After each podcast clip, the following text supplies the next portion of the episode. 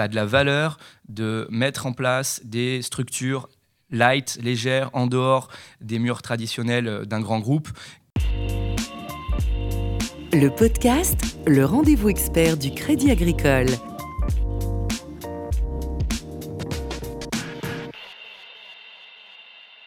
Bonjour à tous et bienvenue dans le podcast. Aujourd'hui, on va parler d'innovation puisque nous avons le plaisir de recevoir en studio deux collaborateurs fraîchement revenus de la Silicon Valley. Raphaël Bor, bonjour. Hello. Vous êtes le business leader de ce binôme. Et Jonathan Cotrel, vous êtes le leader sur la partie technique. Bonjour à vous. Bonjour, et c'est bien Salut ça. Gabriel. La direction du Crédit Agricole, elle vous a donné donc 10 mois pour vous immerger dans l'écosystème de la Silicon Valley. Quelle était la feuille de route? Alors, la feuille de route. Raphaël Bor. Oui, merci. Alors, il faut savoir effectivement que euh, cette initiative, déjà, elle est, euh, elle est groupe Crédit Agricole et elle est co-construite par, euh, par Crédit Agricole SA et, et, CATS. Et donc, la feuille de route était forcément orientée sur les problématiques de la banque de proximité, donc des caisses régionales en ce qui concerne donc, le Crédit Agricole. Et nous avions identifié, grosso modo, une, une quinzaine de sujets avant de partir Mhm. et qui devaient venir alimenter euh, nos travaux à San Francisco. Et on s'est vite rendu compte que 15 sujets lorsqu'on est deux à San Francisco, c'est beaucoup énorme, ouais. euh, parce qu'il y a beaucoup à voir, il y a beaucoup à faire. Et très rapidement, on a dû, on a dû réduire et surtout trouver euh, voilà, un sujet de prédilection sur lequel se concentrer pour être à la fois clair par rapport aux gens qui sont au Crédit Agricole, Mmh, pour euh, mmh. voilà, qu'ils sachent ce qu'on fait, et puis pour les gens aussi euh, dans la Silicon Valley, pouvoir communiquer clairement ce qu'on venait chercher. Ouais. Du coup, ça a été une chance. Oui, ça a été une chance qu'on a eue de notre comité de pilotage qui nous a aidé en fait et, et fait confiance euh, dans cette mission de façon à ce qu'on trouve, euh, qu'on aille chercher et qu'on trouve nous-mêmes en fait les sujets qui seraient les, les plus intéressants. On leur en a soumis plusieurs et puis on a décidé ensemble euh, de, la direction à prendre. Mm. Et vraiment cette confiance au départ nous a permis de un peu de prendre notre envol dans la Silicon Valley et prendre le temps de, de sonder euh, l'écosystème. Il y avait le cabinet Capgemini aussi qui était présent à vos côtés. Quel rôle a-t-il joué exactement Bah, historique- Raphaël? historiquement, effectivement, le, le Crédit Agricole est un, client important de Capgemini qui nous accompagne sur euh, différents projets de transformation digitale.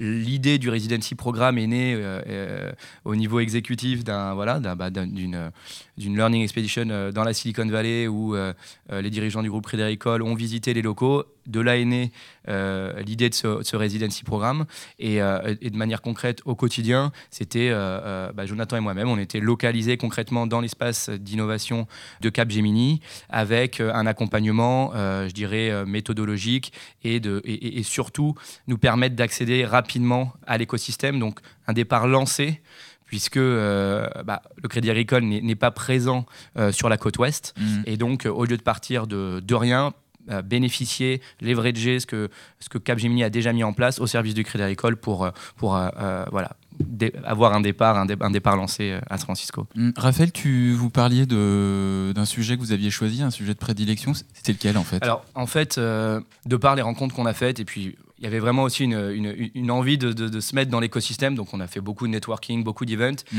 Évidemment, un sujet qu'on a, qu'on a beaucoup vu, c'est euh, comment euh, l'intelligence artificielle permet euh, de mieux faire du business, d'être plus proche de ses clients, d'optimiser des process.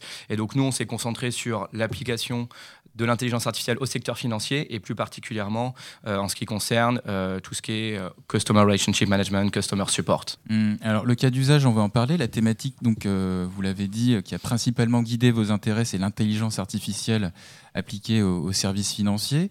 Quel est euh, le spectre de solutions à ce- sur ce sujet? Jonathan Cotrel peut-être. Alors du coup, le, le spectre de solutions, il est assez, assez large, mais lorsqu'on parle d'IA, si on sort de ce qui, ce qui passe dans les journaux à l'heure actuelle, qui est l'IA va remplacer l'humain, Mm. c'est surtout aider en fait euh, l'humain à mieux faire son travail et à le faire plus efficacement et plus rapidement. Et nous, on est parti, euh, donc ça c'est une IA qui est plutôt euh, en back, c'est-à-dire qui aide les, les conseillers.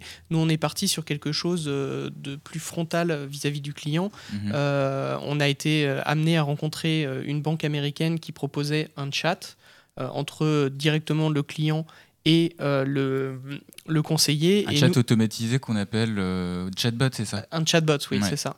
Alors non, non, pardon. Le- lui, c'était euh, la solution n'était pas un chatbot, D'accord. c'était un chat euh, tout court. Ok. Et du coup, nous, on a dit, ok, c'est- vraiment intéressant et ça représente bien la- le côté humain du Crédit Agricole. 100% humain, 100% digital. Et justement, on s'est dit qu'on pourrait rajouter du digital pour apporter de la valeur, plus de valeur au client et également au conseiller qui n'a pas vocation à répondre à des questions simples que sur lesquelles le client euh, euh, aurait toute la, possibilité de, de chercher l'information tout, tout, seul. Mm. Donc on a mêlé en fait euh, un chatbot avec une solution de chat et on a fait le chatbot switch qu'on appelle switch puisqu'il est possible de switcher entre le robot et, l'humain quand il y a de la valeur pour le client d'avoir un humain en face de lui. Mm, mm. Parler de valeur ajoutée, la valeur ajoutée, euh, quand cette technologie elle est 100% euh, intelligence artificielle, ça se traduit comment? Euh, Jonathan Alors du coup, ça se, ça se traduit tout simplement par une discussion, un, entraînement de la machine pour comprendre les intentions de la personne qui pose les questions et euh, pouvoir euh, apporter la bonne réponse personnalisée. C'est vraiment ça, nous, qu'on a, qu'on a cherché à faire. C'est pas juste avoir un, un, chatbot qui pointe vers une page, mais mm. vraiment euh, pouvoir personnaliser la réponse pour que le client trouve la, la réponse qui lui correspond à lui. On peut dire que c'est un projet qui est 100% open innovation. Ouais, Raphaël Ouais, bah écoute, tout à fait, parce que c'est vrai que des chatbots, on en entend beaucoup parler. Hein. Effectivement, tu n'as pas besoin d'aller dans la Silicon Valley pour trouver des solutions qui, te permettent de développer des chatbots. Après, euh, je pense que si, on regarde globalement, effectivement, l'idée est née dans la Silicon Valley de par la rencontre qu'évoquait euh, Jonathan. On a travaillé avec une startup qu'on a euh, sourcée grâce aux événements qu'on avait fait, grâce au réseau qu'on a construit sur place. Et des corporates, puisque vous vous êtes rapproché d'une banque américaine également. Donc, euh, corporate, grand compte, euh, start-up. Vraiment tout un écosystème de, euh, partenaires. Et puis ensuite, une fois qu'on avait vraiment trouvé les cas d'usage sur lesquels on souhaitait travailler, développer en mode agile sur six semaines un premier prototype. Super rapide en fait super rapide. Et ça, pour, pour, pour nous, je pense, c'était aussi ça la, la vraie valeur et, et, ce que ça nous a permis de démontrer, c'est que ça a de la valeur de mettre en place des structures light, légère, en dehors des murs traditionnels euh, d'un grand groupe, sur les, euh, dans laquelle on peut innover de manière agile. Et je ne suis pas sûr qu'on serait arrivé à un résultat comme il est aujourd'hui. Alors on est toujours on est sur un POC, hein. je ne dis pas que demain ça sera lancé en production, mais je ne suis pas sûr qu'on serait arrivé à, un même niveau de, de prototype euh, sans être effectivement la Silicon Valley. Donc c'est comme tu le disais, 100% euh, open innovation et 100% Silicon Valley. vous avez travaillé euh, en mode startup.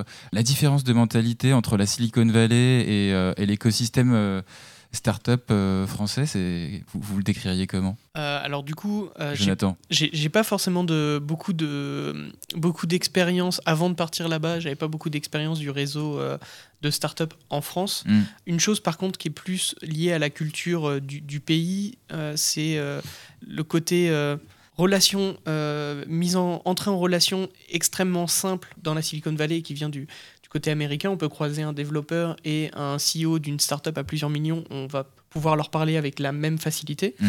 Et puis la notion business qui est très, très ancrée chez les Américains, qui fait que si je rencontre quelqu'un un CEO, par exemple, je lui parle de mon problème, il va voir peut-être, ça ne va pas euh, impacter directement son business, mais il peut voir une connexion avec quelqu'un qui connaît, il va faire cette connexion et ça va être très rapide. C'est aussi ça la puissance de la Silicon Valley, c'est la, vitesse. Hmm. Et euh, donc il ne le fait pas pour son business, mais euh, indirectement, il espère que ça lui ramènera du business puisqu'il sera connu comme un bon interlocuteur. Hmm. Donc les mises en relation très faciles et l'entrée en relation qui est également très facile. Raphaël moi, moi, une chose qui m'a qui m'a marqué, et je pense que c'est alors pas forcément 100% Silicon Valley, mais lié lié aux États-Unis, mais c'est quand même euh, très fort euh, en Silicon Valley, c'est vraiment l'esprit euh, d'entrepreneuriat que en fait chacun porte en lui.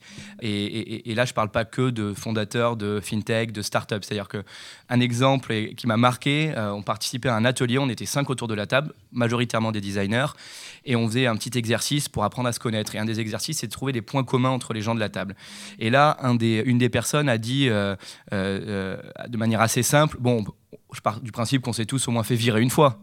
Et là, tout le monde a levé la main, sauf moi. Et moi, c'est vrai que ça me paraissait, d'un point de vue français, complètement hallucinant qu'on puisse, entre guillemets, mettre en avant ou trouver ça euh, ou partir du principe que tout le monde euh, avait déjà été licencié une fois. Et c'est là où j'ai compris aussi que finalement il y avait un mindset. Alors évidemment, c'est pas une fin en soi de se faire licencier, mais qu'en fait, on, ce sont des entrepreneurs, pas forcément créant des boîtes, mais des entrepreneurs de leur vie professionnelle. Ils apprennent à failer et à rebondir et à, et à finalement et à échouer exactement et être plutôt un entrepreneur, mais de leur vie professionnelle. Et, ça, je pense que c'est hyper intéressant comme euh, euh, vision, comme philosophie, comme approche, pour évoluer en tant qu'individu euh, dans, dans, la vie active. L'après Silicon Valley, c'est quoi pour vous en fait? C'est de proposer votre solution de chatbot aux différentes entités du, du groupe? Alors, au-delà de ça, euh, au-delà de juste proposer ce, chatbot, c'est présenter le programme et communiquer sur ce qu'on a fait, la valeur qu'a ce programme, euh, les services que peuvent rendre ce programme. Mmh. Mais effectivement, euh, dans cette communication, on pousse également ce qu'on a produit en termes de prototypes et euh, effectivement, si on peut trouver un, sponsor euh, business pour euh, passer à la phase d'après, qui serait une phase pilote, on est tout à fait ouvert justement à le faire. Donc on est rentré, mais on est toujours, on travaille toujours pour le programme. Et vraiment l'idée de donner envie aux gens du groupe d'interagir avec le programme, avec les futurs résidents qui, euh, et de perpétuer le travail que vous avez déjà initié. Voilà, de, construire euh, sur, euh, sur les, les fondements qu'on a pu mettre en place sur place. Et mm. donc la relève sera, sera effective à partir de vraisemblablement la fin du, du mois de septembre. Donc voilà, inviter les gens à aller voir ce qui se passe, à interagir avec, avec les résidents du mm. programme. Est-ce que dans, dans, cette immersion, il y avait aussi du côté de la direction une volonté de faire de la veille, indépendamment de la partie intrapreneuriat? Bah, Effectivement. Oui, en fait, les objectifs euh, étaient, étaient, triples au départ. C'était un, effectivement, compléter le dispositif euh, d'innovation du groupe, et donc de se doter d'un lab à l'international capable de faire du sourcing et d'identifier euh, les tendances business et technologiques qui demain pourraient impacter bah, les business du Crédit Agricole. Mm. Vraiment une logique plus humaine et de formation, c'est-à-dire permettre à des collaborateurs du groupe de découvrir un écosystème qui est évidemment complètement différent de ce qu'on connaît en France en matière d'innovation. Quand on parle d'innovation à la Silicon Valley, on a des étoiles plein les yeux. Et c'est vrai que, et on pourra en reparler, c'est un, environnement à part. Donc vraiment se former à cette culture de l'innovation, à des nouvelles méthodologies de travail. Et après, et c'est là où il est important de trouver un sujet très spécifique, d'appliquer l'innovation en trouvant un cas d'usage euh, concret et d'appliquer cette innovation avec euh, l'écosystème local. Jonathan euh, Cotrel, vous déclariez dans, dans, le journal Les Échos que le réseau du crédit agricole dans la Silicon Valley, il est bien plus important qu'à votre arrivée. Comment ça se traduit concrètement euh, bah, Par exemple, tout à l'heure, on parlait du réseau de banques qu'on a pu solliciter. Euh, il y a des banques, il y a des VC, il y a d'autres corporates qui ont ouvert des labs. Euh, vous nous rappelez Venture ce que Capital, Venture Capital voilà, qui investissent. Des investisseurs. voilà. Donc on a un réseau, au-delà du réseau de start-up qu'on a rencontré, voilà, les banques, les, les VC, les labs de différents corporates, et pas seulement des corporates français ou américains, mais d'autres pays d'Europe principalement. Et puis, euh, on a également, bien sûr, les, les startups. Raphaël Bord, euh, Jonathan Cotrel, respectivement business et technique leader, merci. Merci, merci. C'est la fin de ce podcast. Vous pouvez retrouver euh, cette interview sur notre page LinkedIn, groupe Crédit Agricole, et notre page SunCloud. Vous pourrez également poser vos questions à nos prochains invités via notre page LinkedIn. À très bientôt. Le podcast, le rendez-vous expert du Crédit Agricole.